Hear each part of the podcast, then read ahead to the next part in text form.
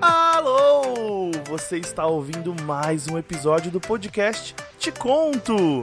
E hoje nós iremos conversar sobre cinema, nossas histórias de amor e de ódio, nesse lugar mágico que é a sala de cinema.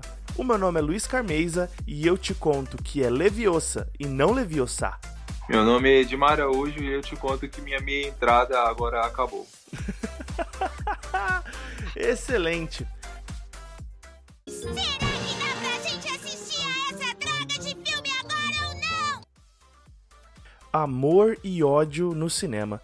Acho que a gente pode começar contando nossas primeiras experiências no cinema, pode ser? Pode ser, vamos lá. Certo. Quer começar? Então, minha primeira experiência com cinema foi aqui na cidade de Barueri. Eu sou de origem lá de Ilhéus e lá eu nunca frequentei cinema. Então a minha primeira experiência foi bem tardia, foi em 2014 e eu já tinha 20 anos. Peraí, eu acho que a gente pulou uma informação importante. Você vem de Ilhéus, né? Lá da Gaga de Ilhéus, é isso? E que tá falando aqui é só, só, só, só, só, só, só, só, só, Solange, a gaga de Leus.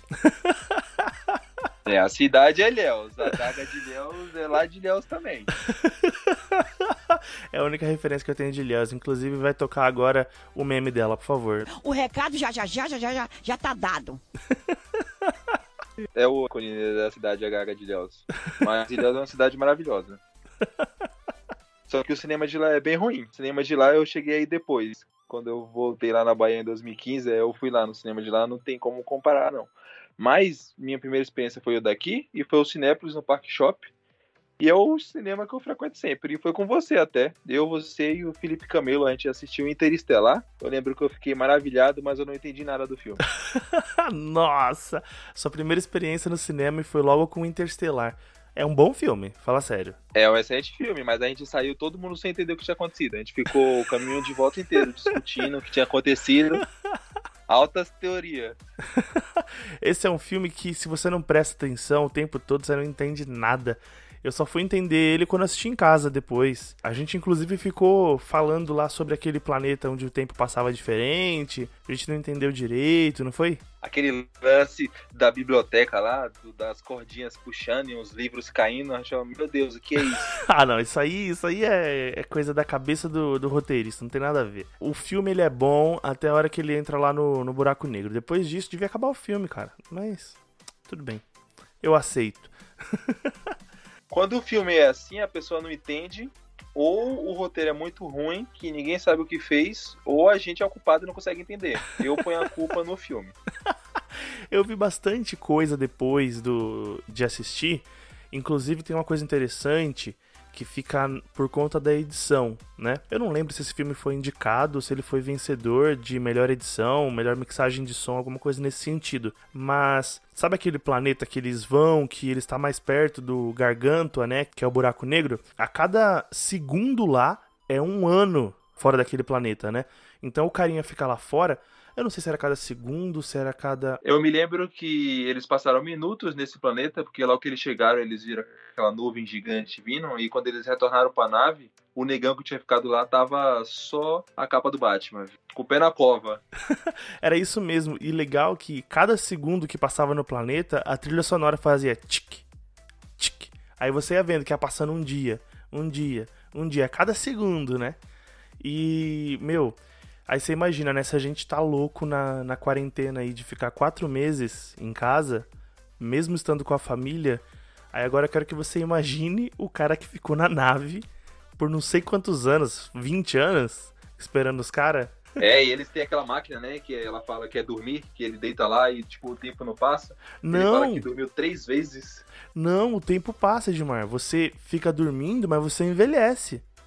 Tanto que o cara falou, eu dormi Não, três. nessa máquina eu acho que você fica congelado, pô, você fica meio conservado. Eu acho que pode conservar sim, mas não é 100%, porque eu lembro que ele fala o seguinte: depois de dormir três vezes, eu preferi ficar acordado e viver, porque eu não queria morrer lá. Pode até conservar, Nada. mas não é tudo não, viu? Ele ficou acordado pra ver se ele conseguia aprender tudo que ele conseguia lá do buraco negro, de onde eles estavam, mas mesmo assim não serviu pra nada.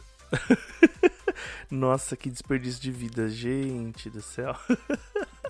E, e você fica com raiva porque tudo isso é culpa do vilão, né? Porque ele sabia lá que ele queria ser resgatado lá do Nossa. planeta lá errado.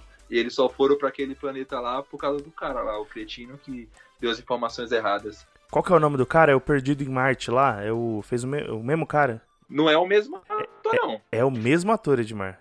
Eu tenho certeza. Quer ver? Só um Vamos minutinho lá, aqui. vamos apostar. Vamos apostar aqui ao vivo. Quem tiver certo, paga o próximo ingresso quando reabrir. Fechou. Fechou. Já ganhei meu próximo ingresso. Vai ser pra Mulher Maravilha. É, Viúva Negra, melhor. É, na verdade, nem sei se é o primeiro filme que eu vou ver. Eu vou ver qualquer filme que sair, cara. Na verdade. Vamos ver aqui. Espero que você tenha minha entrada, porque eu acho que você tá certo. Ah, moleque! Qual é o nome do cara? Matt Damon? É o Matt Damon. Ele é o mesmo nos dois, esse desgraçado.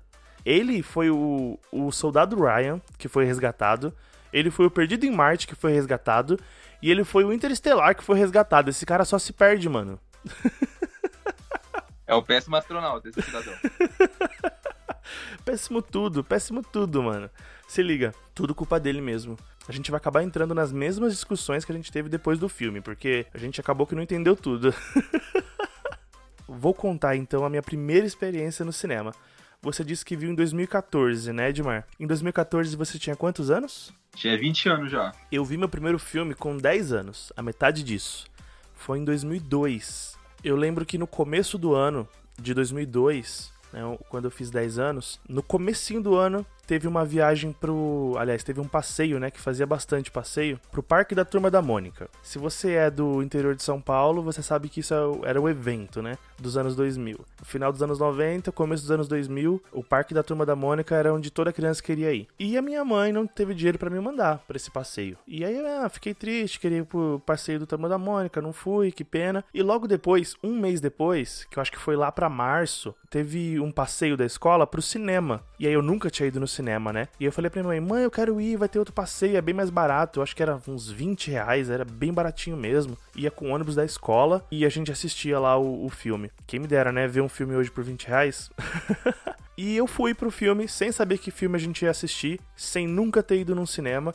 Eu com 10 anos, eu lembro que a escola fechou uma sala. É, não foram todos os alunos que participaram, né? Só os que foram pro passeio. Mas não tinha lugar pra todo mundo, né? A gente sentou no chão. E eu me lembro que eu sentei no chão na frente das primeiras filas. E eu ficava olhando pra tela assim de baixo, né? E aí a tela cobria minha visão inteira. E eu pude assistir Harry Potter e a Pedra Filosofal. Assim, na minha cara. Eu nunca tinha visto nada parecido com aquilo, sabe? Os únicos lugares que eu tinha visto poderes acontecendo eram em desenhos, em animações, em animes, né? Cara, eu gostei muito de Harry Potter. Eu tava chegando na quinta série, eu ainda não tinha nenhum amigo. A gente tava em março. Acho que eu fui fazer meu primeiro amigo na quinta série lá pra setembro. E o Harry Potter era esse cara que não tinha amigos, que vivia isolado, que ninguém gostava dele. E aí ele fazia dois amigos, super amigos, e era muito legal. E, mano, Harry Potter foi meu primeiro filme. E, nossa, eu não, não consigo pensar em um filme que seria melhor pra eu ver a primeira vez. Certeza que você chegou em casa e pediu pra dona Reni fazer o uniforme de Hogwarts pra você. Tenho certeza. Eu fiquei procurando aquela gravata de tudo que era jeito. o pessoal usando gravatinha do Rebelde, né? Vermelho e branco, eu queria a vermelha e amarela.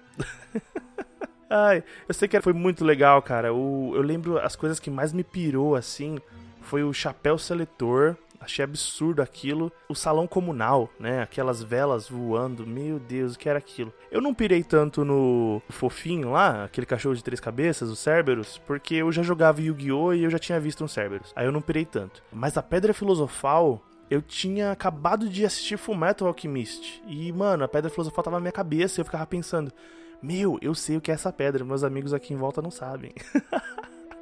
foi muito bacana, foi um filme que eu gostei muito de ver. O filme foi lançado no final de 2001, mas eu vi só em março de 2002, né? E o interessante é que o segundo filme que eu vi no cinema, lá na sexta série, foi Harry Potter e a Câmara Secreta, né? Eu vi a Pedra Filosofal, foi o primeiro filme que eu vi, e um ano depois, em 2003, eu vi o, o filme 2. E o filme 2 também foi lançado no final de 2002, né? Mas eu vi só em 2003, na mesma situação. E eu voltei pro cinema. Olha que que gozado, Edmar. Olha que engraçado. Eu só tinha ido no cinema uma vez e foi para ver Harry Potter. E aí foi no começo do ano. No ano seguinte, na sexta série, eu fui de novo. E eu fui acompanhando a história dele. Eu vi a segunda parte dessa história. Pra mim, cara, cinema era Harry Potter. Sei lá, eu pensava que era uma sala especial que passava os filmes desse bruxo. Aí, no ano seguinte, quando eu tava na sétima série, eu fui ver em 2004, né? Esse saiu em junho, a gente foi ver depois das férias de meio de ano, e eu fui ver Harry Potter e o Prisioneiro de Azkaban. E eu lembro que foi nessa vez que eu descobri que era cinema, porque eu fui lá, assisti o filme do Harry Potter, e eu cheguei e era um filme do Harry Potter. Mas eu vi uns cartazes lá espalhados, eu falei, peraí, passam outros filmes aqui? E aí eu descobri que existiam outros filmes além de Harry Potter, porque para mim filme era aqueles da locadora ou um filme que você assistia na TV. E no cinema, nessa sala enorme, era só para passar esse filme, que era absurdo, que era demais, que era incrível. E aí eu descobri que tinha outros filmes. E aí que eu fui começar a me interessar em ver outros filmes, mas não antes de ver Harry Potter 4 na oitava série. Só depois disso que eu já tinha autonomia para ir sozinho no cinema, para ir com os meus amigos, e eu fui ver outros filmes. Mas os primeiros quatro filmes que eu vi no cinema foi Harry Potter 1, 2, 3 e 4 com a escola. Aí tá explicado, né, pros ouvintes por que que essa é a série, né? É a série de filmes que tá no meu coração. Os primeiros filmes que eu vi no cinema e um pessoal que cresceu comigo, né? O Harry tinha 10 anos também. E ele foi crescendo comigo. E eu vi o desenvolvimento dele. E, cara, muito bom, muito bom. Para mim, Harry Potter é como o Senhor dos Anéis é pros mais velhos, sabe? É como a Marvel é pro pessoal agora. Não que eu não goste de Marvel, mas sei lá, Harry Potter para mim tem muito mais apelo porque fez parte do meu desenvolvimento. E aí, a gente vai entrar num. Já aproveitando que a gente tá falando de Harry Potter, a gente já pode passar pro Harry Potter sem Harry Potter, né, Edmar? porque a gente cresceu e os filmes de Harry Potter acabaram e vieram vários, vários rumores de que iam ter outros filmes e aí surgiu o tal Animais Fantásticos. E aí já não é uma história de tanto amor, né, envolvido. O que, que você acha, Edmar? Então, né, tava um clima tão legal, mas ele se foi só em citar a existência desse filme. Mas eu não julgo os produtores, porque o importante para eles é dinheiro, né? E os trouxas somos nós, pago o ingresso. Graças a, a Deus eu só paguei duas meias, mas é 30 reais que eu nunca vou esquecer. E pra mim aquilo não é um filme, né, cara? Eles enrolam a gente durante duas horas e falam, vai pra casa, trouxa. Era só isso mesmo. Nós queríamos o seu dinheiro. Realmente, vai pra casa, trouxa, né? Porque você saiu de lá mais pobre, você saiu não bruxo e você saiu enganado. É trouxa vezes três. é, é incrível. E o pior de tudo é que ela fala que vai fazer cinco. Vai sair o terceiro. Eu falo, mano, é incrível. Eu acho que o terceiro, o quarto o quinto vai ter os fãzinhos lá assistindo, nada com nada, e eles vão ganhar dinheiro. Mas pode. Eu sei que você vai, eu tenho certeza que você vai. Exatamente, mano. Mano, eu não vou deixar de assistir o Mundo Bruxo. Eu vou comprar o PlayStation 5 só pra jogar o RPG do Harry Potter, cara. Vou pagar 5 pau nisso aí. Mano, eu sou. O que, ela, o que ela lançar aí, eu tô dando meu dinheiro, cara. Só que é ruim, mano. É muito ruim. Porque o que, que, eles fizeram? Eu vou revelar aqui uma coisa que, antes disso, né? Antes de explicar, eu vou revelar uma coisa aqui que talvez me descredencie como fã de Harry Potter, né? Porque pessoal que é fã de Harry Potter, é, se você fala para eles que você não leu o livro, para eles você é poser, né? Não sei nem se se usa mais essa palavra. Mas eu não li os livros. E Animais Fantásticos, quando eu converso com o pessoal que lê os livros, eles dizem que aparece muita gente dos livros. É muito fanservice para quem lê o livro. Só que não desenvolve uma história, né, cara? É, quem foi a roteirista foi a J.K. Ela é muito boa fazendo livro. Mas para roteiro de filme, cara, ela não foi nada boa. Eu odeio perder tempo. Assim, se eu decidir assim, eu vou ficar agora três horas sem fazer nada. E eu ficar três horas sem fazer nada, eu fico suave. Agora eu falo, não, vou ir assistir um filme pode ser de uma hora e meia. E eu não gosto do filme, me dá um sentimento assim ruim, caraca, mano, uma hora e meia aqui. Então quando eu ainda pago, nossa, então é um sentimento ruim em dobro. Não, Edmar, é, não sei se você lembra, esse dia, explicando pro ouvinte, quando eu e o Edmar vamos pro cinema, muitas vezes um dia eu pago a pipoca, outro dia ele paga. Nesse dia você pagou a sua entrada e você pagou a nossa pipoca, então você gastou muito mais. eu só não lembro se foi no, no Animais Fantásticos 1 ou no 2. Mas eu lembro que você pagou a pipoca. Até hoje eu não sei como é que eu. Você me convenceu a assistir o 2. Eu tô tentando lembrar disso. Olha, não é de todo mal o filme. Principalmente o 1. O ator é de todo mal. Não, cara. O ator principal, eu gosto muito dele. O principal, eu acho ele muito bacana. Ele é a representação viva da casa Corvinal. Muito bacana ele. Eu também gosto muito do, do casal amoroso que aparece lá, o gordinho que pede as memórias. Ah, Edmar, eu acho que você chorou nessa cena final, não chorou não? Quando vai apagar a memória dele? Só se foi de raiva. Caraca! O maluco é brabo. Mano, romance muito bom também. Mas de resto, a trama, o Flash lá que vira aquela sombra de Lost, tudo, tudo ruim, tudo uma, obs- obscuro, né? Tudo uma merda. E aí eu tenho que citar a cena lá, eu já falei isso aqui no podcast, mas eu tenho que citar a cena do segundo filme que me deixou mais desgraçado da cara. eu falei da Pedra Filosofal.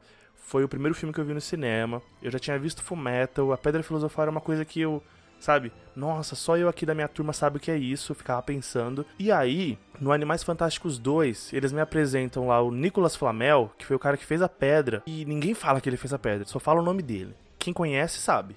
Aí eu pesquei essa referência. Aí ele vai enfrentar lá o Johnny Depp, o vilão no final, que vai todo mundo enfrentar lá ele, e ele abre a porcaria do armarinho dele lá, tem a varinha e tem a pedra filosofal. Eu pensei, mano, esse cara vai engatar essa pedra filosofal na varinha dele, vai fazer virar um cajado muito louco, vai sair soltando magia de tudo que é tipo e vai acabar com tudo, mano. Fiquei pensando. Você sabe que lá no Fullmetal Alchemist eles usam a pedra filosofal falsa e já fazem miséria com aquilo, né? Fiquei pensando, imagina a verdadeira na mão de um bruxo, o que, que vai rolar? E o cara deixa a pedra pra trás. Putz. É um desperdício de, de tempo, de roteiro, de personagem, desperdício de artefatos, é um desperdício de, de tudo, de tudo. Realmente, o 2 não dá pra salvar, não. Essa batalha final aí, aí tá pra competir com aquele final lá de Crepúsculo, né? Que a visão que aconteceu, mas não aconteceu, eu coloco no mesmo nível aí, esses dois finais. É, esse aí eu nem assisti, Edmar. Foi mal, então. Ficou só pra você. não, não corta da edição, não. 98% da raça humana assistiu Crepúsculo, então acho que só você. Então foi spoiler só pra você. Não, mas eu, eu não ligo pra esse spoiler, pelo amor de Deus. Ai. Uma curiosidade que esse filme me instigou é saber quanto o Johnny Depp ganhou pra fazer esse filme. Porque falar, nossa, Johnny Depp tá o nome dele lá, é, aparece no trailer, os escambau, e chega lá o cara me aparece na última cena. Fala uma linha de frase e o filme acaba. Eu falei, meu, que. Pro... É, eles enganam. É um outro nível de enganação, mano, esse filme, cara. Devia ser crime. Esse filme aí, essa parte do Johnny Depp, eu até sei explicar. Foi lá no tempo do Me Too, que teve várias pessoas é, revelando que foram abusadas e o Johnny Depp foi envolvido num escândalo. O filme já estava gravado, ele já era pôster dos filmes, aí bancaram, né? Falaram, nossa, vai lançar o filme mesmo, porque tiveram filmes que foram cancelados, filmes que foram regravados. Mas no caso desse, lançaram o filme assim mesmo. E aí cortaram várias cenas dele. Mas não sei se salvava, não. É, se for assim, até eu posso virar ator. Olha, o que me deixa mais triste nessa história é porque Animais Fantásticos era uma das opções que eles tinham, né? Eles estavam é, pensando em fazer Animais Fantásticos, estavam pensando em fazer um filme de quadribol, que nada tira da minha cabeça que esse ia ser o melhor filme que tem. Sabe aquele anime de esporte? Sabe Haikyuu? Sabe Kuroko no Basket? Esses animes de basquete? Imagina um filme de Harry Potter de quadribol. Mano, eu acho que melhor que isso só se fosse série. Acho que se fosse série ia ser melhor ainda. Mas nada me tira da cabeça que esse filme ia ser muito melhor do que foi Animais Fantásticos. Porque Animais Fantásticos ele tem que se prender a personagens que existem, ele tem que se prender à história passada do Harry, tem que se prender a muitas coisas. Agora, se você faz o do quadribol, você pode viajar muito, cara. Você pode criar personagens novos. Pode. Coloca lá um Weasley meio perdido. Coloca lá um cara que conhece o pai do Harry Potter, tá tudo certo. E aí você deixa o diretor viajar, entendeu? Eu acho que é muito. Seria muito melhor. Mas aí fizeram esse, esse protótipo de filme. Claramente tem uma opção melhor que essas daí que você disse, que é não fazer nada, né? Terminou lá Harry Potter, as Relíquias da Morte, parte 2, acaba ali. Não precisa fazer mais nada. Ai, tem a continuação lá no teatro, né? The Cursed Child. Eu acho que é o. Sei lá, filho do Harry Potter, uma coisa assim. Esse é um lado mal do capitalismo, né? As coisas têm que chegar ao fim, mas o povo quer dinheiro. E ó, eu e você aí, no mínimo 150 a gente já colaborou. 150 reais quando o real valia alguma coisa. É, imagine, mano, E quando sair agora o 3? Porque eu tenho certeza que vai ser no Brasil lá, que vai ter o Rio de Janeiro, você vai assistir, o ingresso vai estar quanto? Uns 50 a 60 reais. É, mano, vai ter o Castelo Bruxo, já prometeram. Que vai ter o Castelo Bruxo no 3. É, já prometeram que a JK não vai escrever sozinho o roteiro. Vai ser aquele mesmo cara que auxiliou, porque lá no, nos Harry Potter, nos filmes da saga original, foi outro cara que escreveu e ela dava consultoria. Já falaram que esse cara vai ajudar ela. Mano, eu vou ser enganado, cara. Eu vou assistir.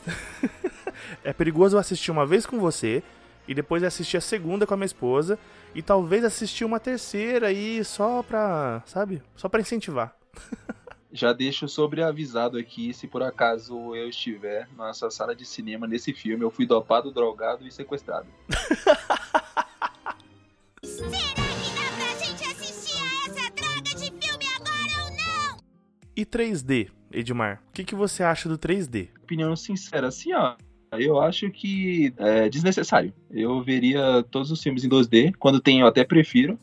Eu acho que é só um meio de mascarar alguma coisinha lá e pegar mais dinheiro da gente. É isso que eu acho. É, eu também não curto muito a experiência 3D, inclusive eu fico decepcionado. Eles reservam as maiores telas pro 3D, as melhores sonorizações no 3D. Aí quando a gente pega aquela sala 2D, a tela é um pouco menor, o som não é Adobe Optimus Prime Motherfucker zica de todos, é um normalzinho. Porque o 3D ele escurece a sala, né? O, parece que a cena fica mais escura. Eu lembro de ver aquela primeira cena do Vingadores Ultimato, do Hulk e do Thanos, você lembra? Aham. Essa cena ela já é escura. E no 3D ela ficou muito mais escura. Quando eu fui ver no 2D, dava pra ver tudo certinho, mas no 3D foi difícil. Mas falando de 3D, eu me lembro de uma cena, a primeira cena que eu vi em 3D. Pra mim foi muito importante, porque eu me lembro quando saiu as primeiras tecnologias 3D, era com aquele óculos az- é, verde vermelho, azul e amarelo, sei lá, aqueles óculos coloridos, manja? Sei. E eles não funcionavam pra mim, porque eu tenho visão monofocal. Eu só enxergo com um olho por vez. Ou eu tô enxergando com o esquerdo, ou eu tô enxergando com o direito. Eu não consigo, sabe, usar os dois de uma vez pra enxergar. Pra ver 3D nessa tecnologia, você tem que usar os dois olhos ao mesmo tempo. E aí era uma merda pra mim, uma merda monumental, cinema 3D. Até que saiu aquela nova tecnologia daquele óculos escuro. E aí eu fui assistir o filme 3D, sabendo que ia ser uma bosta, que ia ser uma merda, porque não tinha em 2D. Eu acho que foi o primeiro Vingadores. E sabe aquela cena quando explode tudo e o capitão joga o escudo pra tela? Sei. Eu lembro que eu tava vendo despretensiosamente. Eu não sei se eu olhei pro lado, se eu fui pegar a pipoca, mas quando eu olhei pra tela de novo, tinha um escudo vindo na minha direção. que eu dei um pulo da cadeira, cara. Falei, mano, 3D é incrível. Eu pensei, né? Mas foi só essa cena no filme inteiro que foi 3D. É, eles põem no logo, é a certeza que eles põem 3D no logo, e uma ou duas cenas assim ao decorrer do filme e dobra o valor do ingresso. Exatamente. Aí coloca aquele fundo se mexendo mais lentamente que o cara da frente, aqueles, aqueles 3D de fundo meio zoado. Ainda mais para as pessoas assim que tem problema na visão igual você. Eu nem sabia que você tinha esse negócio aí de só enxergar com olho de cada vez. É que eu sou vesgo. É, então, uma pessoa que usa óculos tem que botar ainda um outro óculos em cima, não deve ser nada legal isso. É, ainda tem isso, né, cara? porque eu tenho um óculos que eu deixei de usar porque a lente ficou toda arranhada de tanto ver filme. A gente, quando ia ver filme, a gente via dois filmes por vez, né? A gente É. tinha vezes que. Bons tempos. É verdade. Tinha vezes que a gente ia ver um filme, a gente via um filme muito da hora, né? Mano, vamos ver mais um? Aí a gente via um filme bosta. pra balancear. Como diz Thanos. É verdade, né? Tinha que instalar e sumir todos esses filmes bosta, pelo amor de Deus. Mas é uma coisa que não é barata, né? Porque a pipoca é um absurdo de caro, o filme também não tá barato hoje em dia, mas é legal. É uma coisa que eu não me arrependo. Eu gasto dinheiro ali, eu não fico pensando no dinheiro que eu gastei, não. Gosto muito de ver cinema. Você falando aí da pipoca, eu sempre lembro as- minha mãe, quando eu chego em casa, fala: Você comeu pipoca lá, menina? Eu falo: Comi. Ela, "Mas 30 reais na pipoca? Você sabe o tanto de pacote que você pode comprar no supermercado de pipoca? Você paga 30 reais num balde de pipoca. Eu tenho que escutar isso toda vez que eu volto de lá. Caraca, minha mãe só não, não falava isso porque ela não sabia o valor da pipoca. É, porque aqui tá parecendo que eu sou mercenário, né? Porque eu tô falando do valor de ingresso, que eu fico revoltado e que eu tenho que pagar, que eu não tenho mais meia. Puxei minha mãe, ó, ela é revoltada aí com o dinheiro da pipoca. Mano, mas a pipoca do cinema, ela é diferente. Eu não sei o que, que tem nela, que tem aquele cheiro absurdo. Pipoca em casa já tem um cheiro bom, mas a do cinema, você tá lá na sala às vezes e sente o cheiro. E tudo inflacionado, né? Você vai comprar a pipoca, o refrigerante, ou o suco, né? Que o Edmar não toma refrigerante. E aí você paga mais que o ingresso, praticamente, né? Pior que é, geralmente o ingresso tá uns 32 e o combo lá da pipoca vai uns 40. Aí uns 70 reais aí pra você assistir um filme e não gostar do filme. É tenso, hein, cara? E aí, tem outra questão, né? Porque a gente vê filme na estreia. Na maioria das vezes, a gente gosta de ver um filme na estreia. E sempre na estreia de filme, e quero destacar ainda mais filme de super-herói, se você vai ver na quinta ou no primeiro fim de semana, que é quando estreia, tem sempre aquele grupinho do da zoeira, né? Que fica gritando que, beleza, o capitão pegou o, o martelo lá, todo mundo grita mesmo. Mas tem umas horas que não precisa, né? Que o pessoal começa a gritar e você não ouve o que tá acontecendo. Já quase saí na mão com vários desses, hein? Os caras ficam colocando o pé na sua cadeira, te empurrando pra caramba. Aí tem que xingar mesmo. Aí tem que xingar pra ver se para. Mas eu me lembro de uma coisa que aconteceu. Tinha um casal conversando na nossa frente. Vê se você lembra dessa história, Edmar. Não lembro se era um casal ou se eram dois amigos também conversando na nossa frente e eu tava putaço com eles. E aí eu fui comentar com você que eles estavam conversando. Mano, esses caras não calam a boca. Meu Deus, fica falando o filme inteiro. E aí eles viraram pra trás pra brigar comigo, mandando eu calar a boca, sendo que eu tava falando mal deles. Aí você começou a falar mó alto, eu, calma, relaxa aí, você já queria ir pra cima dele. Foi isso mesmo, eu não lembrava dessa parte. Eu comecei a querer descontar, né? Comecei a falar alto. Aí você virou, nossa, mano, você tá mandando eu calar a boca, você tá aí falando aí o filme inteiro, você vai falar, Luiz, sossega aí, porque todo mundo começou a olhar pra nós. Mano, é muito desgraçado, porque estragou a experiência do filme pra mim. Do começo à metade do filme, eles estragaram a experiência. Quando eu falei, eles começaram a brigar comigo. Mano, eu nem lembro que filme foi esse, cara. Tanta raiva que eu senti. Será que dá pra gente assistir a essa droga de filme agora ou não? Você já dormiu no cinema, Edmar? Não, Sério, nunca?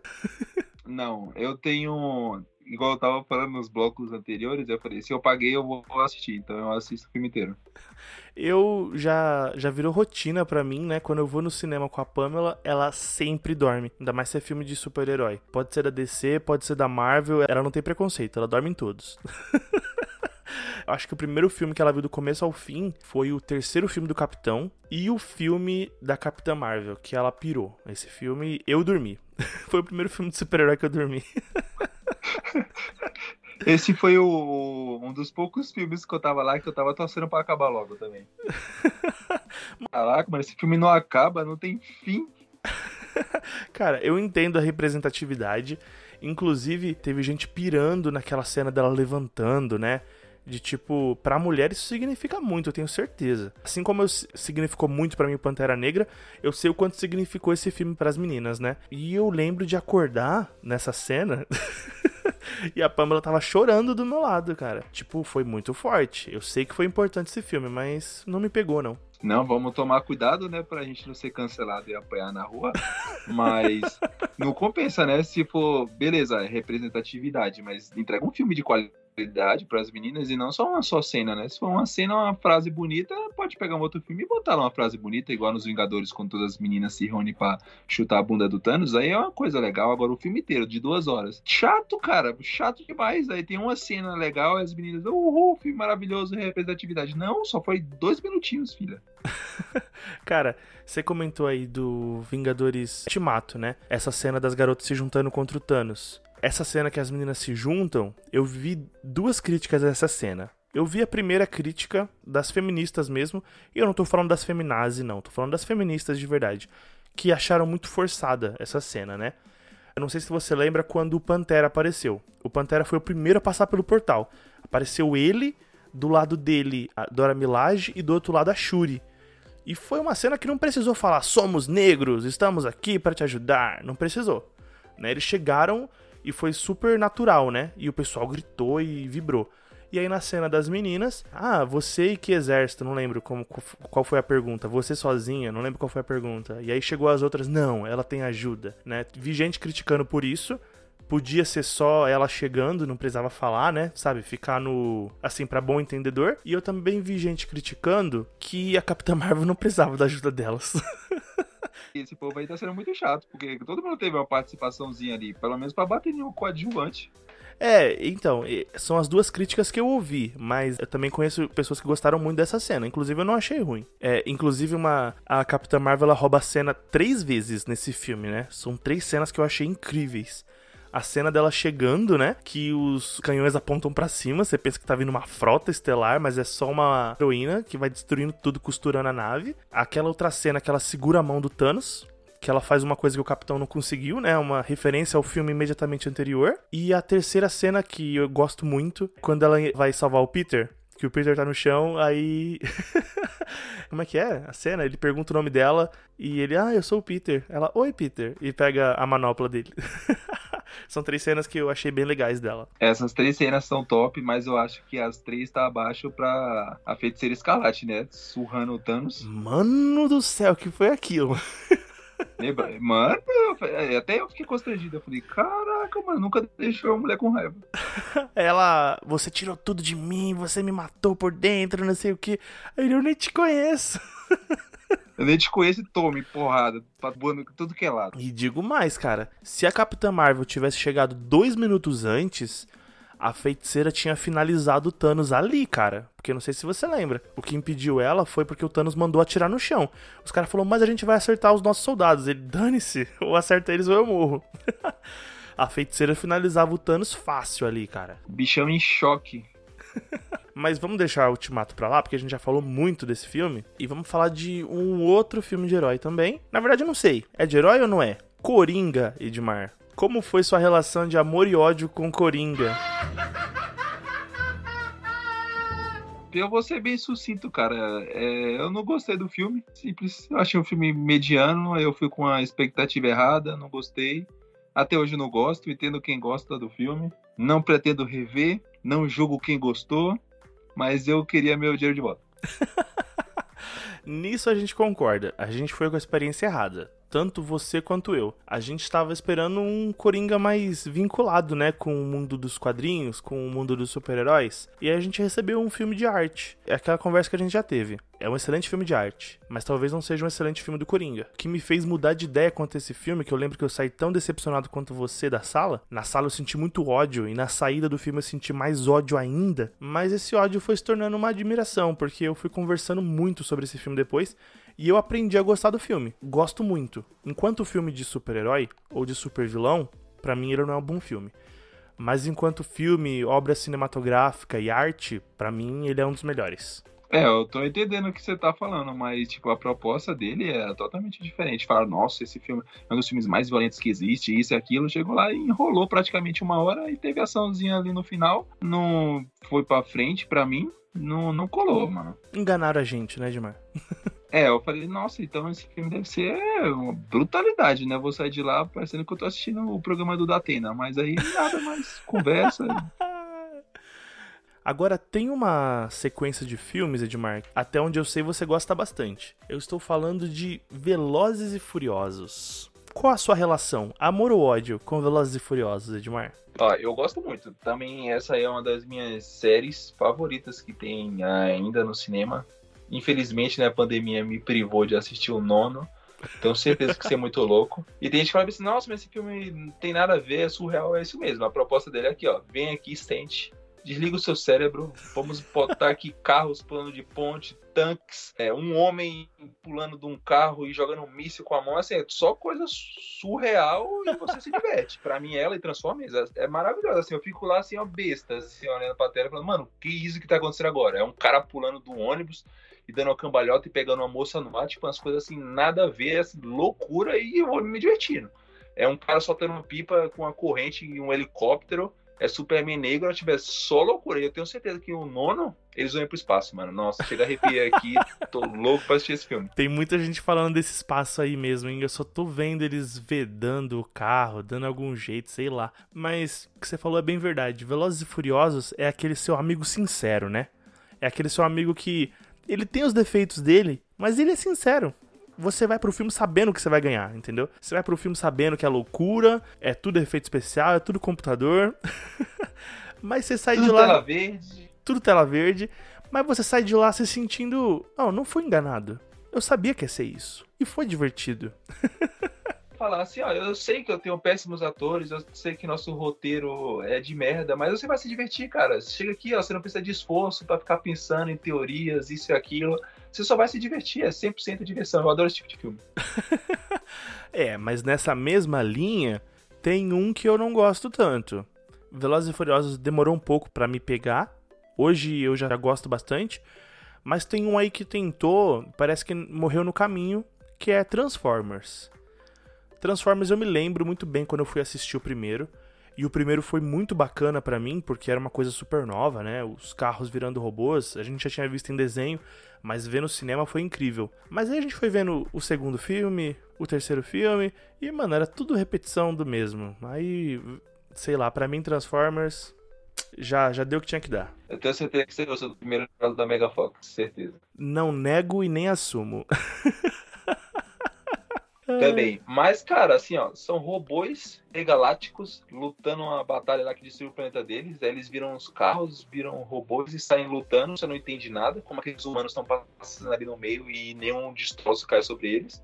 Aí eles vão enfiando essa história lá que você dane, você não tá ligando pra nada, que é dinossauro, que é avô de não sei o que lá, de Optimus, dane-se, não ligo pra nada disso.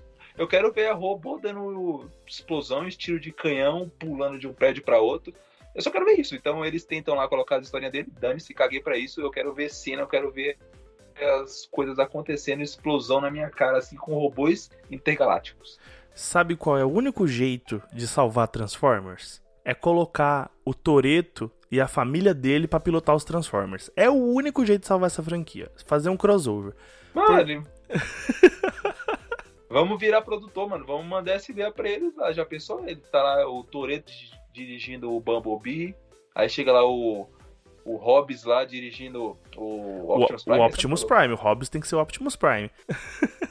Aí você vai ver o filme 9, eles vão estar lá pulando de um, um satélite pro outro, e aí vão perguntar, como que você tá sobrevivendo no espaço? Aí o carro vira o robô. Ah, desse jeito. Aí tá explicado. Então, esse, esse é o problema do Transformer, né? O, o Velozes e Furiosos já assumiu que eles são loucos e tudo daquilo ali é loucura e coisa pra se divertir. O Transformer ainda tenta colocar uma história lá, uma razão pra aquilo lá acontecendo. Não, cara, ninguém quer saber disso. É, ele tenta ser sério, cara. Coloca, coloca um trailer aí pra mim, tocando É. Linkin Park e, e os robôs se batendo, eu já pago o ingresso. É, acabou, cara. Ninguém quer saber de história, só quer saber que, quem é, é Autobots, quem é Decepticons, pra eu saber quem eu tô torcendo, quem eu quero que morra. É só isso que eu quero saber. Quem é do bem ali, pra eu que... É porque não dá pra saber, né? Na hora que estão brigando, você não sabe mais nada. Mas aí você fala, nossa, o Decepticon morreu. Top. Então o filme foi ótimo. Só isso. Foi cara. ótimo. é, o primeiro filme ele tinha uma vibe meio espião, uma vibe meio controlando por trás dos panos, que era bom, mas não, não manteve, não é? Não rolou não. Pra mim é mais de ódio, decepção do que de amor. Então, é, teve o do Bumblebee, né? Eu acho que a gente assistiu junto também. O Bumblebee não é despirocado e tem uma historinha ali. Foi um arroz com feijão. Foi excelente, mas foi um filme bom, cara. Foi um um spin-off, né? Um, um spin-off assim, olha, dá pra gente. A saga tá cansada, mas dá pra gente espremer esse personagem aqui que todo mundo gosta. E aí fizeram isso, né? Eu não achei espetacular, mas também não achei ruim. Eu achei um filme assim, nota 8. É, é legal a história dele, não tem muitos furos. Pra mim ele tem umas sacadas que eu acho bacanas, que são coisinhas simples assim inseridas, que foi como foi dado o nome pra ele. Ele era amarelo e tinha uma colmeia de abelhas morando ali no capô dele. Aí foi legal. Bumblebee, por isso. São essas coisinhas pequenininhas assim, elas me dão uma satisfação, sabe? Tipo, eu vejo, nossa, que legal. É, pra mim só isso do filme que é bom. Podiam trazer a Megan Fox, né, mas não trouxeram. Saudades aí, Megan Fox. Morreu no 2. Morreu assim, não participou mais dos outros filmes. É, Mas enquanto eles me entregar robôs lutando ferozmente, dane-se a Megan Fox. Mas aí o Bumblebee desceu o nível, né? Foi um filme mais calminho, sem muita porradaria, então tinha que ter voltado a Megan Fox. Você tocou no ponto muito certo. Cara, a prova de que esse filme tá desacreditado pra mim foi eu ver um pôster de um robô montado num dinossauro e eu não querer ver o filme. É, para mim foi isso. Morreu ali para mim. Ah, eu, eu assisti esse filme. E foi bom ou não? Valeu a pena? Lógico que eu não entendi nada do filme, mas tem uns robôs dinossauro e outros robôs com espada, canhão, explosão. Assistiria de novo. Dá até pra você ir no banheiro na parte do que aparece os humanos. Nossa, já que você falou de banheiro, eu acho que essa é uma coisa muito presente no cinema, né? Eu sempre pego o copo de refrigerante maior que tem. Eu sempre tenho essa luta, cara. Quando eu vou ver um filme que eu não, não dou muito pro filme, sabe? Não é uma grande estreia, eu vou mais despreocupado para ver o filme. Mano, eu peço o refrigerante e eu começo a tomar nos trailers, sabe? E aí é o suficiente pra eu querer ir no banheiro desde os primeiros 10 minutos de filme. e aí, assim, se você vai no banheiro uma vez já era, né? Você tem que ir um monte de vezes. E eu fico pensando, será que eu perco a premissa do filme? Eu perco o desenvolver da história? Eu perco o plot ou perco a cena final? e aí você tem que escolher. Eu lembro que quando eu fui assistir Tartarugas Ninja, eu deixei para ir no banheiro no que foi a melhor cena do filme. Eu não sabia até então, eu fui no banheiro. Quando eu voltei, continuei vendo o filme, não deixei de entender nada, odiei o filme. Quando eu fui assistir no Amazon Prime, eu descobri que eu perdi a cena do elevador, que eles cantaram hip hop lá no elevador. Eu, mano, o filme fica 100 vezes melhor com essa cena e eu perdi, infelizmente. Você escolheu errado aí a cena pra ir no banheiro. Você tem esse problema também, não? Eu não tenho porque é difícil eu ir. Então, geralmente eu bebo também o suco lá, mas eu sou bem controlado. Então, a maioria dos filmes termina em duas horas. Mesmo que me dá vontade, eu ainda consigo segurar. É tenso assim em filmes de Vingadores, assim, que é três horas, aí é meio embaçado, mas eu vou tomando suquinho aos poucos. Não tomo todo de vez. É, então, nesses filmes eu aprendi a, a cortar o líquido bastante tempo antes. E eu levo lá pra sala do cinema e eu começo a tomar faltando 30 minutos, faltando 40 minutos, eu começo a tomar e aí dá para administrar até a cena pós-crédito. Mas eu já tô cansado de ver cena pós-crédito em pé no corredor, sabe? Eu, eu, desço todas as escadas e eu fico ali no corredorzinho de saída, sabe? Já joguei o, a pipoca lá no lixo, o saco de pipoca, o, o copo, e eu fico ali no corredor vendo a cena pós-crédito. Porque eu não aguento, cara. Eu, minha bexiga é muito pequena. Mas você falando disso, é a melhor situação do cinema, né? Você ali assistiu o filme, você gostou, aí tá naquela apertada, você segura o máximo que você consegue, vê a cena pós-créditos, corre aquela sensação de aliviando no banheiro. Nossa, é pra fechar com chave de ouro. Mano, e não sou só eu não, cara, porque é eu e mais uns sete neguinhos correndo pro banheiro quando acaba a cena pós-crédito. E, mano. Às vezes a gente vai ver a sessão da meia-noite, que tá um frio desgraçado. o, o, banheiro fica até tomada por um vaporzinho quente assim, e você fala, nossa. Inclusive, eu não sei se eu vou deixar isso na edição, pelo amor de Deus. Será que dá pra gente assistir a essa droga de filme agora ou não? Tem um outro assunto que eu quero levantar aqui, que são algumas sagas do cinema que a gente não teve oportunidade de ver. Porque a gente não é tão velho assim, né? Por exemplo, Star Wars, eu não tive a chance de ver no cinema. E muita gente gosta de Star Wars. Muita gente gosta de Senhor dos Anéis. E assim, são sagas que eu não gostava porque não assisti e eu tinha até meio vergonha, sabe? De, pô, mano, eu não gosto disso aqui, todo mundo gosta, né? E eu tive uma chance de gostar com Star Wars, com essa nova trilogia, né? É uma trilogia que as pessoas falam bem e falam mal, né? Isso aconteceu bastante com as duas primeiras trilogias. Quem acompanhou a primeira trilogia que saiu no cinema normalmente não vai gostar da segunda, que foi a trilogia prequel. E quem acompanhou primeiro a trilogia prequel gosta muito dela. E eu acho que aqui acontece a mesma coisa. Eu acompanhei essa nova trilogia sem assistir as anteriores. E mano, eu gostei bastante da trilogia de Star Wars. Para mim tem alguns furos, sim, mas para uma trilogia tá bom. Compensação, se você for ouvir as pessoas do passado que gostaram dos outros filmes, eles odiaram, cara. Mas para mim foi uma chance de, de assistir essa. de acompanhar essa história. Me emocionei em muitos momentos. Para mim, a Rey, uma excelente personagem. Não gosto muito do fim, mas a Rey, para mim, mano, muito boa. E o Kylo Ren, que eu pensei que ia ser um. um Melas Cueca, acabei gostando dele no final também. Como você falou, eu não cheguei a assistir no cinema, né? Porque eu não nasci em 1970, mas eu já tinha assistido todos os filmes em casa. E eu virei fã, assim, de carteirinha. Tem um aqui, um travesseiro, um spot aqui do Star Wars, assim, fãzaço. E eu fui assistir essas trilogias. Eu assisti todos também, né? É, Uhum. Ao contrário de você, eu achei totalmente mediana. Hum, Tem assim, se eu pudesse, eu- meus filhos assim chamar tudo é Luke, é Han Solo e por aí. Eu ia pegar os nomes todos da série. Nossa, esqueci o nome do verdinho lá da, das orelhas. Yoda. O Yoda ia ser só é, Leia, ia ser o nome dos guri, mas como não pode, né? Eles, eles vão sofrer bullying. Aí eu não coloquei. Mas eu achei o primeiro e o segundo bom, mas o terceiro, cara, eu tenho um problema muito grande quando eles pegam um vilão, uma pessoa assim, faz eu odiar e depois faz tentar eu gostar. Eu falo, não, cara, não, não, não. E o cara matou o pai no primeiro filme.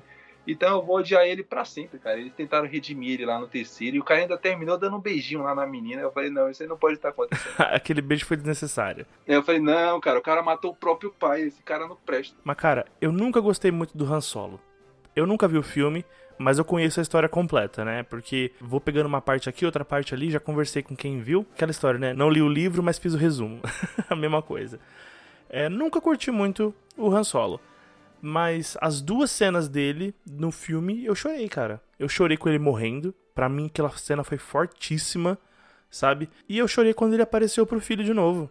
E, assim, achei muito, muito legal, muito bacana. É, apesar de eu sei que tem problemas, eu sei que tem a briga dos diretores, né? Que o que fez o primeiro queria uma coisa, o que fez o segundo desfez, e o terceiro filme foi o cara que fez o primeiro de novo. E aí foi essa briga aí de diretores. Eu acho que mais gente odiou, hein, esse quarto. A visão do cara do segundo eu achei top demais. A cena quando ele. Porque pra você pode não ter tido o mesmo efeito, mas a gente que assistiu os outros seis filmes se apega ao Luke, né? E foi o final do Luke Skywalker ali no 2, aquela cena lá que do primeiro filme que aparece ele lá na- nos três sóis e a cena dele morrendo ali, ele flutuando ali. A cena excelente, cara. Então, Não, cara, eu gostei um do impacto dois. muito grande. Eu gostei do 2, gostei muito. Pra mim, aquele desfecho do Luke é incrível, cara. Mano, quando ele fala pro Kylo Ren, se você me atingir com força e ódio, eu vou te acompanhar pra sempre. Quando ele fala aquilo e o Kylo Ren passa o sabre em cima do Luke, mano, aquela luta ali é incrível, cara. Mano, é muito boa. E aí depois a, a cena sai de lá e você vê que ele tá projetando a imagem dele de outro planeta, voando. Maluco. É, e dos filmes antigos, cara, tem uma cena dele novinho ali, aí mostra de fundo assim, naquele, aquela terra ali, que tem vários sóis. E no filme eles se dão é, esse detalhe, né, esse capricho de dele finalizar com a mesma cena assim, ó. Eu reparei na hora, eu falei, isso aqui que é um fanservice bem feito. É verdade. Aí o terceiro. ah. Odiou? E sabe o que é pior, cara? O último Star Wars foi o último filme que eu vi no cinema. Sério?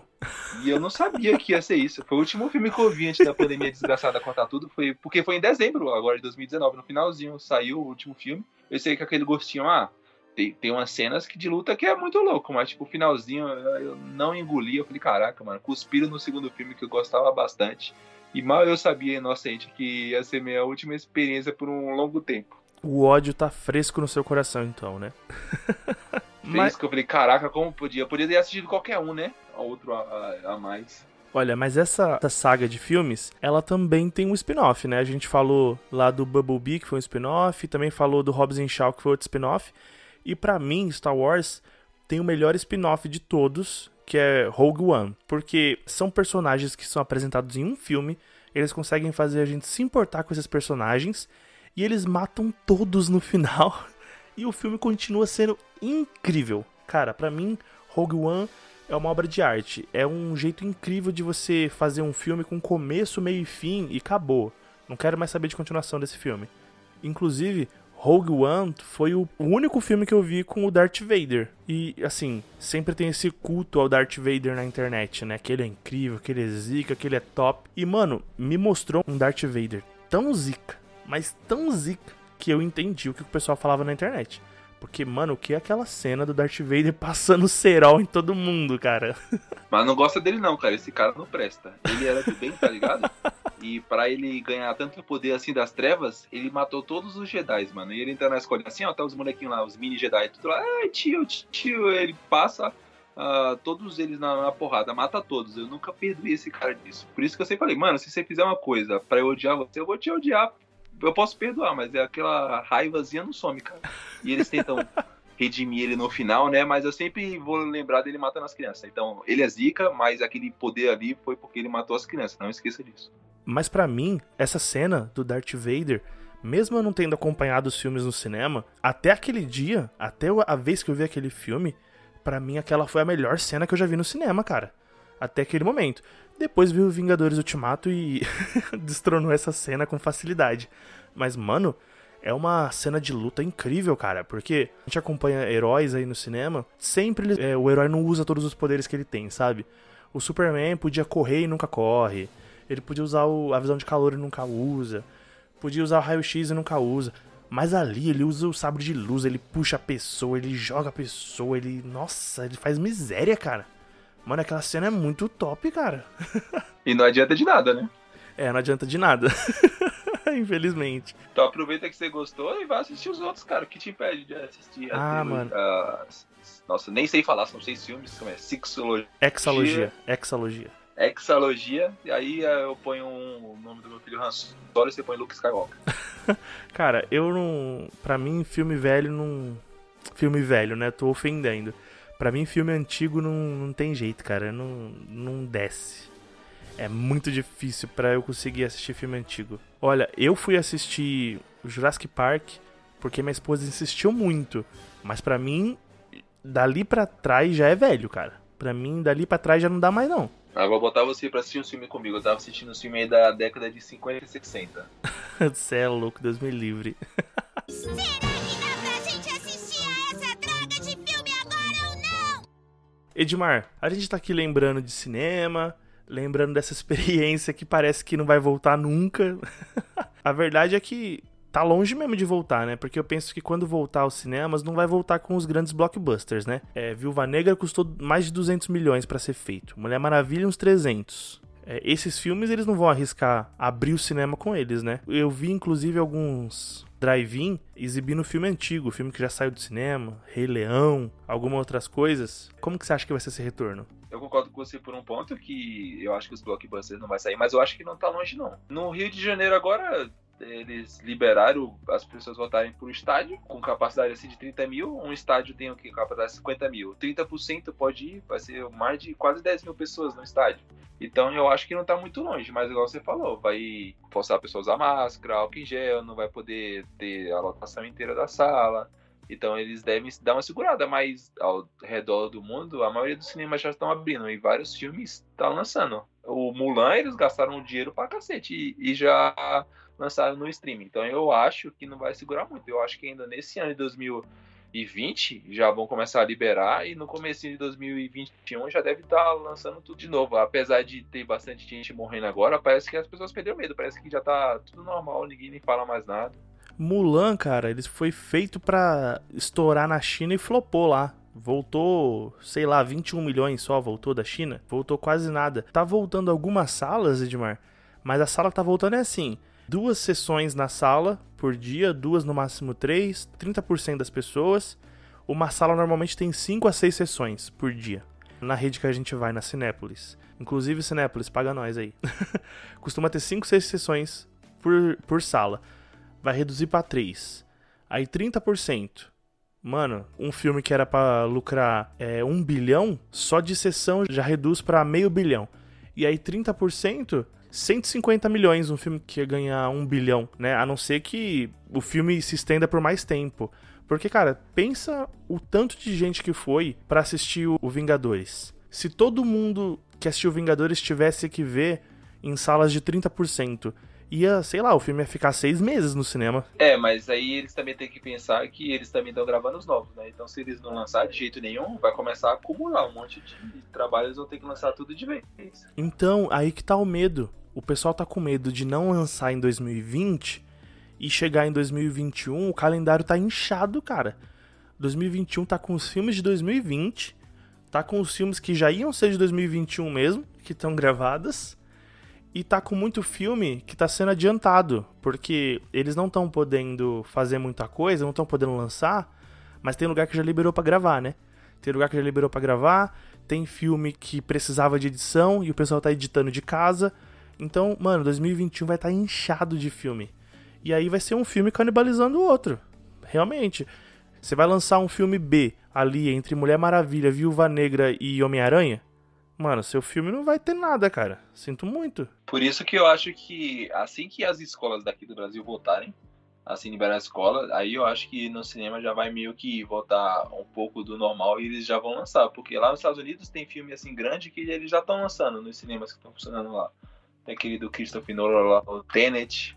É, então, eu acho que eles vão lançando assim por país. Opa, lá na Austrália parece que já estão assim, ah, lança o filme lá, nos cinemas de lá, porque não tem como piratear do cinema, né? Assim, o Mulan, que eles lançaram no streaming, uma hora depois já tava pirateado em imagem boa na internet. Mas outra coisa, só no cinema não tem como eles terem esse arquivo, né, pra piratear. A não sei que eles entrem lá e gravem. Então acho que eles vão ficar lançando assim. É, se for lançando em países, eu acho que faz sentido sim. Ruim é se for se esperar todos abrirem pra lançar, né? Porque o Brasil também, cara, tem o seguinte, a gente tá fazendo as aberturas aí divididos em estado. Em alguns lugares dividido em cidade. Até o Brasil abrir inteiro junto, né? Se bem que o que importa pro cinema no Brasil mesmo, né? aliás, não menosprezando os outros lugares, mas o lugar que mais arrecada é Rio São Paulo. 70% da arrecadação do Brasil é Rio São Paulo. Os outros 30 é muito importante, principalmente nesse momento, né, para os estúdios. Mas esse lançamento aí localizado, eu acho que faria sentido, seria bom. Igual Novos Mutantes. Novos Mutantes já lançou lá. Eu tenho certeza que assim que Rio de Janeiro e São Paulo abrir também, Novos Mutantes já devem passar aqui também. Eu tenho quase certeza. Mano, Novos Mutantes foi uma foi uma benção isso aí, cara. Se teve uma coisa que aconteceu de bom pra Disney com essa pandemia foi eles poder soltar Novos Mutantes sem ninguém assistir, sabe? Porque eles tinham no contrato que eles tinham que lançar esse filme. Eles queriam cancelar, queriam mandar pro streaming, mas o contrato com os atores não, não permitia. Porque tinha ator lá que falou: não, só gravo filme se for pro cinema. E no contrato dizia que ia ser pra cinema. Tentaram re- renegociar, ó, tanto de grana aí, te dou mais tantos dinheiros pra você deixar eu lançar no streaming. Os atores não deixaram. Aí os caras falaram: ah, é? Então é isso mesmo? Então vamos lançar no cinema aqui agora, no meio da pandemia. Pronto, ninguém assistiu. A única coisa de boa que aconteceu pra Disney foi isso, cara. Porque esse filme aí, Novos Mutantes, só se fala em outra coisa. Mas não se fala disso. É verdade, nem parece que lançou. É, enquanto os cinemas não abrem, só resta a gente ficar tendo essas conversas de velho, né? Conversa das nossas experiências no cinema. Amores e ódios. Você lembra? Você lembra daquela época quando a gente ia no cinema? Era bom, né, meu filho? Era muito bom, abre logo o cinema. Ai, é isso aí. Valeu, Edmar. Valeu você ouvinte que nos acompanhou até aqui. Compartilha esse episódio com seus amigos e aproveita que o cinema ainda não abriu para você assinar o Amazon Prime. Você não paga nada nos primeiros 30 dias e a partir do segundo mês você paga só R$ 9,90 para assistir os melhores filmes e séries do streaming. Não perde tempo, o link tá aqui na descrição. Falou, galera. Tem bastante filme legal na Amazon mesmo, hein? Falou!